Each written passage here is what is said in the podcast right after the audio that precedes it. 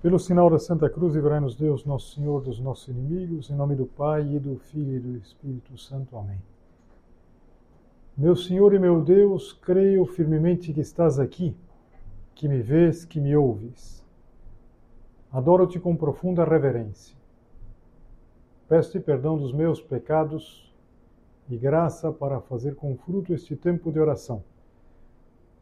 Minha Mãe Imaculada, São José, meu Pai e Senhor, meu anjo da guarda, intercedei por mim.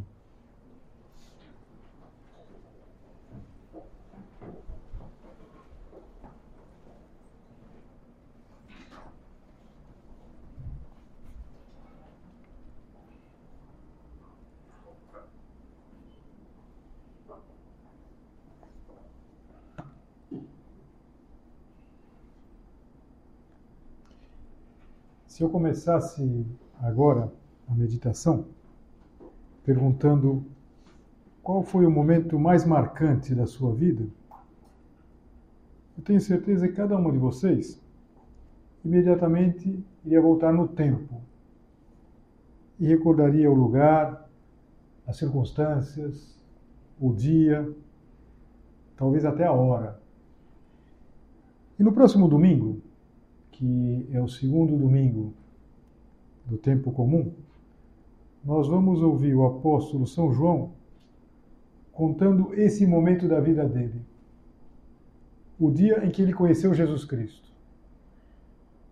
E ele vai contar com uma riqueza de circunstâncias, até de horário, que faz a gente pensar e pode nos ajudar também a pensar na nossa vida e no nosso encontro com Cristo. Interessante que os evangelhos eles inicialmente eles foram pregados, ou seja, eles foram transmitidos é, pela, pela pregação, por via oral, só mais tarde que foram passados por escrito. E não é difícil de imaginar, quando a gente lê a passagem do próximo domingo, que São João muitas vezes tinha contado, emocionado, esse momento em que ele conheceu Jesus Cristo. Está logo no primeiro capítulo do seu Evangelho. Assim, naquele tempo, João estava de novo com dois dos seus discípulos. Aqui um esclarecimento importante quando se vai ler o quarto Evangelho é que quando o evangelista João usa João, não é ele. Ele está sempre falando de João Batista. E de fato, João Batista, que regulava a idade com Jesus Cristo, tinha discípulos. Ele teve todo aquele papel de preparar a vinda de Jesus. Então, o João estava com dois dos seus discípulos, dos seus discípulos. Pela continuação da passagem, e depois cruzando os, os dados, nós sabemos até quem são. São o próprio João, o próprio autor do Evangelho, e André. São dois apóstolos, futuros apóstolos. Estava com dois dos seus discípulos e vendo Jesus passar, disse: Eis o Cordeiro de Deus. Ouvindo essas palavras, os dois discípulos seguiram Jesus. Imagino que quando ele falava isso, ele se lembrava o momento em que o João Batista apontou: Eis o Cordeiro de Deus. Todos os profetas, eles anunciaram a chegada do Messias. O João Batista é o único que apontou com o dedo. Eis o Cordeiro de Deus. Eles começam a seguir. Seguir sem coragem de dizer alguma coisa. Algo que não é difícil da gente entender. Talvez a gente já tenha até experimentado alguma coisa do tipo.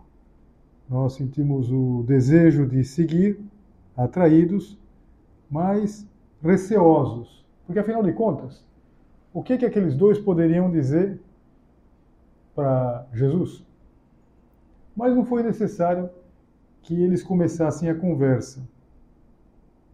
Em geral, quando a gente se aproxima de Jesus Cristo, é Jesus Cristo quem toma a iniciativa.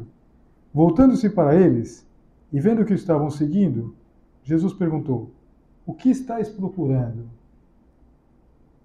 Tem até uma, é, não digo divertido, mas é quase infantil, na verdade Jesus Cristo passou e eles passavam. Jesus Cristo parava, eles paravam. Jesus Cristo virava, eles viravam. Disfarçavam. Então, o que estáis procurando? E eles vão direto ao ponto. Eles disseram, Rabi, que quer dizer mestre, onde moras? Jesus respondeu, vinde ver. Parece que mais exatamente é, a tradução seria alguma coisa como vinde e vos tornareis capazes de ver. Ou seja, Jesus Cristo estava fazendo um convite para conseguir ver mais e melhor. E ele continua dizendo: Foram, pois, ver onde ele morava, e nesse dia permaneceram com ele. Era por volta das quatro da tarde. Às vezes, algumas traduções, eh, inclusive, trazem na forma antiga de contar as horas. Era a hora décima. A hora décima era a décima hora a partir do começo do dia, a partir das seis da manhã. Mas esse convite para ver é um convite que está sempre presente nas chamadas de Deus. Mas vamos reparar bem: é um convite para vir e ver. Eles foram e viram. Todos os anos, quando começa a quaresma, o Papa faz o retiro junto com os seus colaboradores, aquele que se chama Cúria Romana. E em 1983, já faz mais de 40 anos, eram os tempos de São João Paulo II, quem pregou esse retiro foi o cardeal Ratzinger, que depois ia ser o Papa Bento XVI. E numa das meditações ele comentou dessa cena. Inclusive depois se publicou um livro com esse retiro. E ele dizia uma coisa que eu acho que nós podemos pensar. Porque, repara, nós lendo tudo isso, a gente não está simplesmente tomando contato com uma história de outro. A gente está pensando na própria história. A gente está pensando no próprio encontro que a gente tem com Jesus Cristo. E ele dizia assim: sem o risco da ida, não é possível ver. Eles foram e viram. João nota, era a hora décima, às quatro da tarde, ou seja, uma hora já tardia, a qual se poderia pensar que já não é possível iniciar coisa alguma, mas em que acontece o improrrogável, o decisivo. Às quatro da tarde. Para nós, às quatro da tarde, ainda tem tanta coisa para fazer. Já passaram várias horas às quatro da tarde, a gente tem muita coisa para fazer. Mas no mundo em que tudo se regulava pela luz natural, é, na, é fácil de perceber que às quatro da tarde o dia já ia declinando. Já não era hora de começar muita coisa. Pois bem, e teve um encontro nesse momento. E, e, a meu ver, há duas ideias que se aplicam muito na vida de cada um de nós, independente de a gente conhecer ou não qual é a nossa vocação. Porque vocação todo mundo tem, todo mundo tem a sua. Mas às vezes a gente não sabe exatamente o que Deus espera de mim. A primeira ideia, que eu já destaquei, é: sem o risco da ida, não é possível ver. E é precisamente na hora décima que acontece o decisivo, o improrrogável. Quantas vezes a gente falha num ou no outro desses dois pontos? A gente gostaria de uma liberdade sem risco. Seria como se depois de perguntar é, para Jesus é, onde ele mora, nós não tivéssemos a decisão de ir até ele.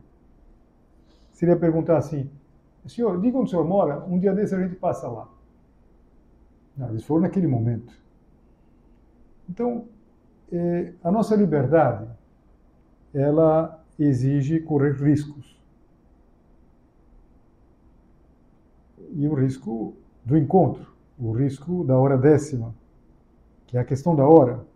Como eu falava para vocês, no mundo antigo, a luz marcava o ritmo da vida. E a hora sempre é o momento decisivo. A primeira lição que os dois futuros apóstolos vão nos dar é que quando Deus nos chama, acontece o improrrogável, o decisivo. O momento mais importante da nossa vida, mais marcante da nossa vida, está ligado com a vocação. Então eu começava dizendo para vocês, é, qual que é o momento mais, mais marcante da tua vida? Talvez você começou a pensar. De uma maneira ou de outra, é sempre a vocação. Quando, se você me perguntasse, e para o senhor, qual foi? A minha vocação. Está ligado com a vocação, com a descoberta da vocação. Era a hora décima. Foram, pois, ver onde ele morava, e nesse dia permaneceram com ele. André, irmão de Simão Pedro, era um dos dois que ouviram as palavras de João e seguiram Jesus.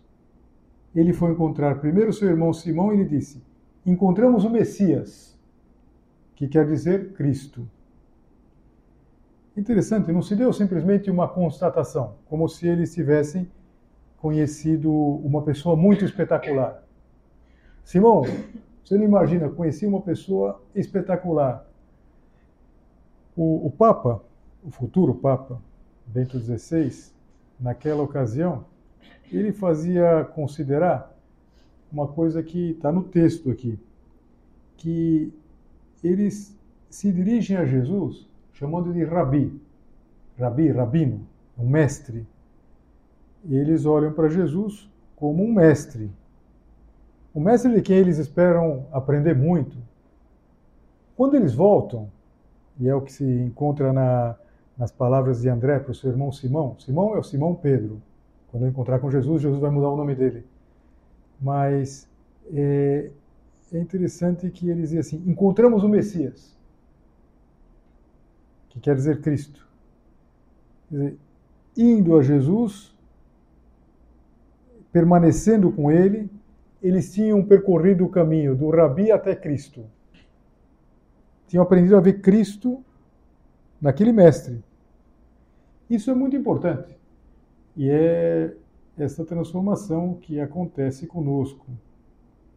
É a partir dessa transformação que o Papa dizia que só quem vê em primeira mão está em condições de chamar os outros. Eles tiveram um encontro em primeira mão. André e o outro discípulo, que ele não diz quem é, mas a gente sabe que é ele, e a gente sabe por uma série de é, cruzamentos que a gente faz da, do texto com outras passagens. O fato é que quem tem um encontro com Cristo é, é alguém que testemunha Jesus Cristo. Mas a gente vai falar muito do apostolado, do apostolado.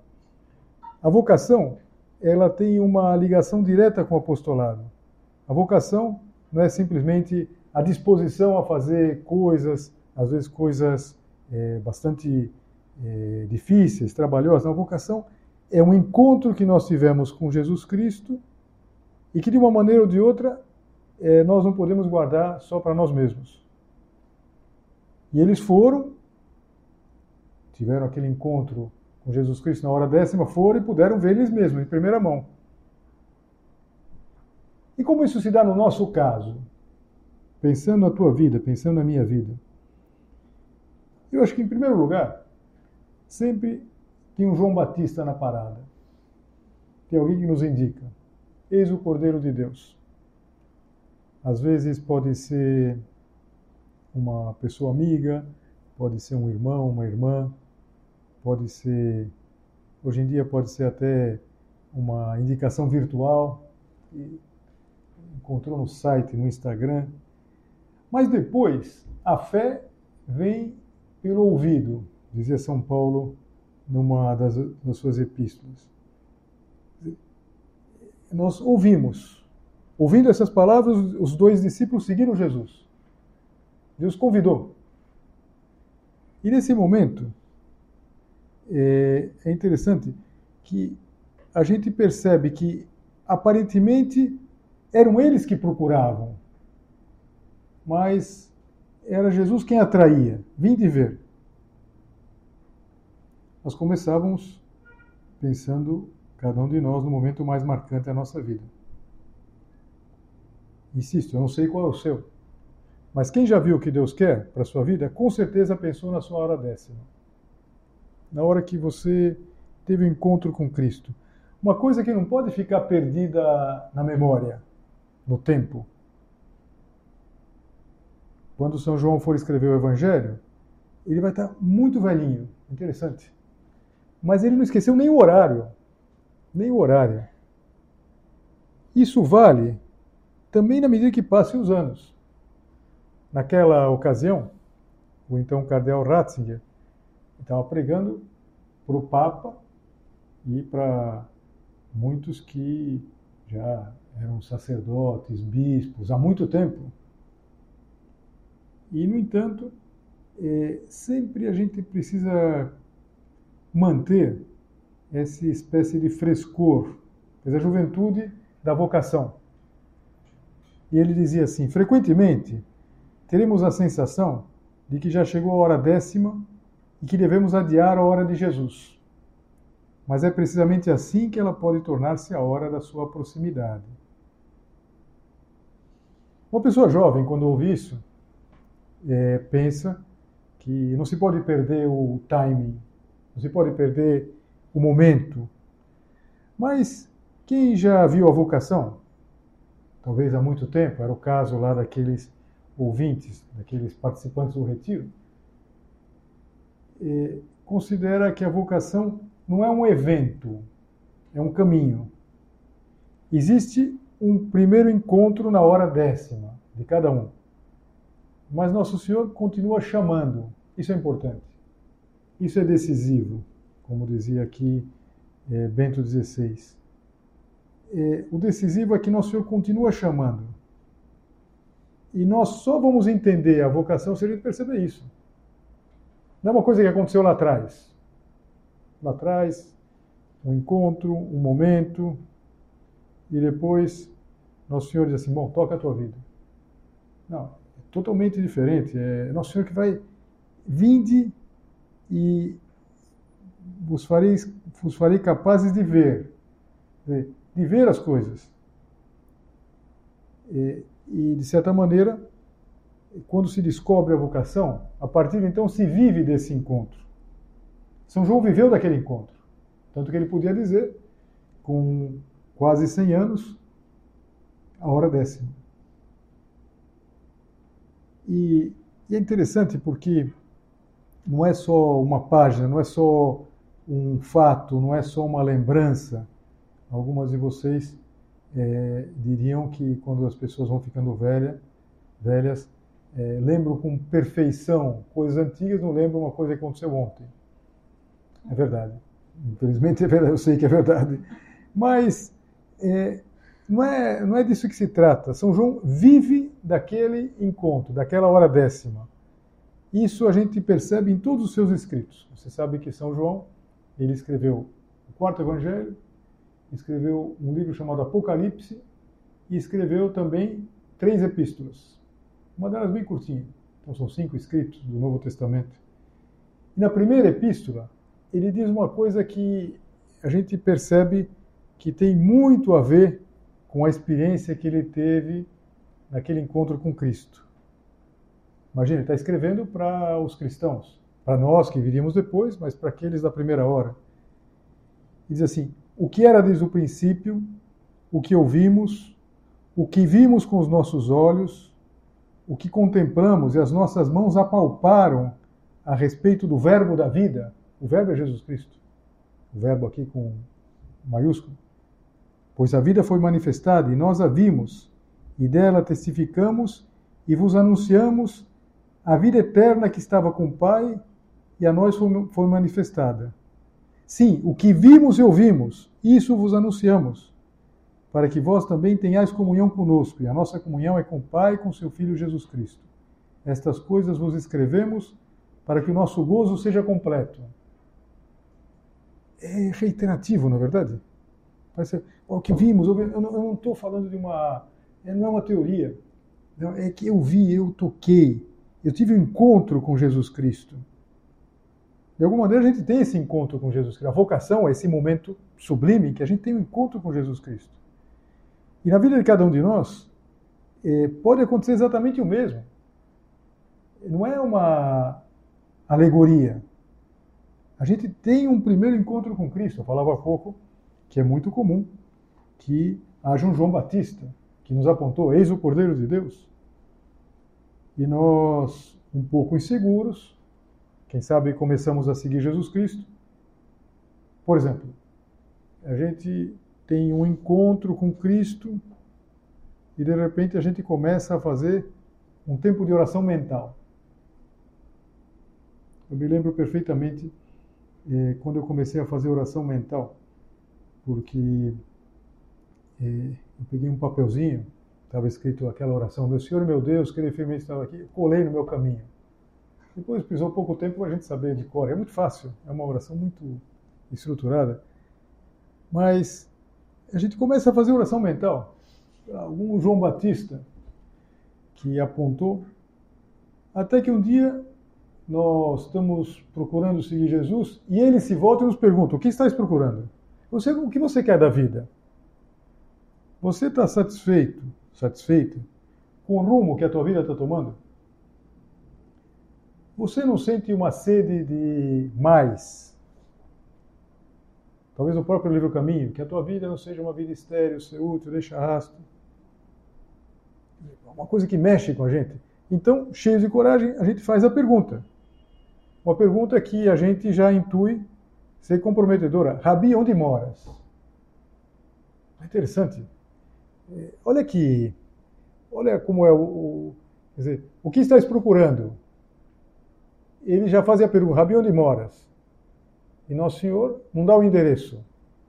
O Antônio Lima, não, vinde e vede, vinde e sereis capazes de ver. E eles começam a tratar frequentar o trato com Jesus Cristo. Foram, pois, ver onde ele morava, e nesse dia permaneceram com ele. Era por volta das quatro da tarde. Como fica claro, então, que a vocação não é um evento perdido no tempo, mas é uma chamada renovada a cada dia, um caminho de amor, um viver com Cristo. Ou a gente poderia dizer, um viver em Cristo. Por isso, eh, o padre, o prelado da obra, tem insistido muito, desde o primeiro momento, desde que ele foi escolhido para ser o prelado na obra, que nós precisamos eh, conseguir na nossa vida essa centralidade de Cristo. Não é um detalhe, não é um aspecto. É que a nossa vida, a nossa vida cristã, é colocar Cristo absolutamente como ponto de referência para tudo. E a vocação só se entende assim. E eu acho que um ponto que quase resumiria esta meditação é aquele ponto 382 do livro Caminho, que diz assim: que procures Cristo, que encontres Cristo, que ames a Cristo. São três etapas claríssimas. Tentaste pelo menos viver a primeira? Procurar eles começam a procurar. É fundamental e ao mesmo tempo decisivo. Em toda amizade existe esse desejo de, de, de, de, de intimidade, de convívio, de conversar. E será que a gente procura Jesus Cristo? Há um texto muito bonito, poético, em que o Santo Agostinho mostra a experiência dele Lembrando quem foi Santo Agostinho. Santo Agostinho, ele foi esse grande eh, expoente da, da teologia no começo do cristianismo, nos primeiros séculos do cristianismo, mas um homem que teve uma, uma conversão, estava muito afastado, tanto que ele não era nem batizado, e ele tinha uma busca, ele buscava a verdade, ele era um, um grande intelectual, e e quando ele vai escrever no livro Confissões, que é um livro que ele está conversando com Deus, ele abre a alma dele e nos conta como ele falava com Deus. Ele dizia assim: Tarde te amei, ó beleza tão antiga e tão nova. Tarde te amei. 30 anos estive longe de Deus. Você pode se converter, na verdade, com 31 anos.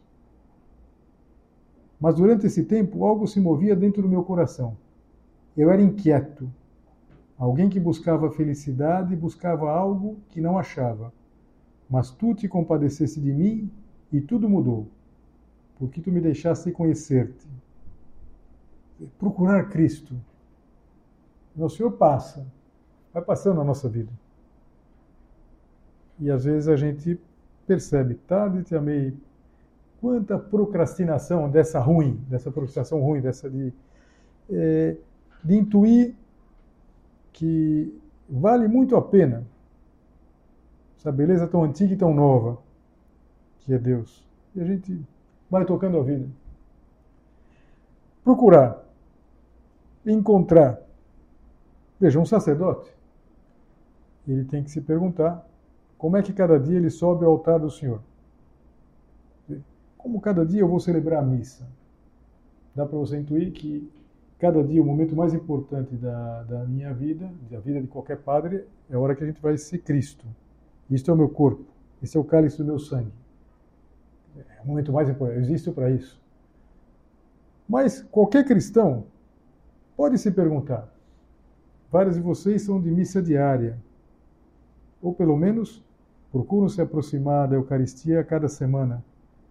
É, a gente pode encontrar, você encontra no Senhor, procurar encontrar, quer dizer, essa busca, essa busca na Eucaristia. É muito comum, por exemplo, que quando uma pessoa está inquieta em relação à, à, vocação, é, sinta a necessidade de, de a missa com mais frequência todos os dias. E não como uma prática virtuosa que pode fazer, que precisa encontrar no Senhor. E encontrar Nosso Senhor na Eucaristia, em primeiríssimo lugar, encontrar Nosso Senhor na palavra também. Encontrar Nosso Senhor no, no Evangelho. São José Maria dizia assim: não basta ter uma ideia geral do Espírito de Jesus, mas é preciso aprender dele pormenores e atitudes. E, sobretudo, é preciso contemplar sua passagem pela terra, as suas pisadas, para extrair daí força, luz, serenidade. Ele dizia isso num livro que são uma série de meditações, como esta, e que tem como título É Cristo que Passa. Muito sugestivo, na verdade, é Cristo que Passa. Cristo que passa na tua vida? Será que Cristo não está passando na tua vida agora, nesse momento? Procurar encontrar Cristo e amar Cristo. Um caminho que é muito pessoal. E repara, é um caminho que, por assim dizer, é, não tem fim. Um caminho que vai sempre buscando e e encontrando e ao mesmo tempo buscando mais, como acontece com qualquer amor que mereça esse nome. Buscar Jesus Cristo. Lembra que o Papa Bento, ainda Cardeal Ratzinger, dizia que só pode transmitir quem conhece Jesus em primeira mão. Você conhece em primeira mão? Você conhece de segunda mão? De ter ouvido falar? De ter ouvido contar? De conhecer Cristo? amar Cristo, que é procurar, encontrar. Você já parou para pensar como seria o olhar de Cristo? Esse olhar que atraía as pessoas, que fazia as pessoas eh, simplesmente eh, decidirem a vida por Ele. Mas uma coisa que é importante pensar é que o olhar de Cristo deveria ser muito parecido com o olhar de Nossa Senhora. Até por um motivo prático. Porque Nosso Senhor ele não teve um pai carnal, só teve mãe. Então ele seria muito parecido com Nossa Senhora. Então, essa busca do rosto de Cristo tem algo a ver também com o rosto de Nossa Senhora. E, por sinal, quando a gente pensa nessa passagem tão bonita que a gente vai ouvir agora no domingo, é, a gente pode imaginar que quando Jesus levou os discípulos até onde ele estava, eles terão conhecido Nossa Senhora. Imagina, encontro, que dia, hein? Conheceram Jesus Cristo, estiveram com Ele, estiveram com Nossa Senhora. Então, vinde e sereis capazes de ver. Eles foram Fala, mãe, trouxe dois rapazes aqui, esse daqui chamou João, esse daqui chamou André, estão encontrando, a senhora tem alguma coisinha, Nossa Senhora fez um café, tal, aquele encontro, aquele primeiro encontro, que ia ser tão importante depois, imagina, Nosso Senhor ia na cruz entregar é, sua mãe para São João, levou para sua casa, ia morar com Nossa Senhora, ia cuidar de Nossa Senhora, e Nossa Senhora ia cuidar de São João. Que, que história, na verdade. Que bonita essa história. E é parecida com a nossa. Parecida com a nossa vocação. A vocação é uma história de amor. É muito importante que a gente esteja atento a tudo isso. Que a gente não deixe passar a nossa hora décima. E para isso, que a gente peça exatamente ajuda à Virgem Maria, para que a gente veja, para que a gente tenha é, luz para ver e depois força para querer, força para dizer que sim.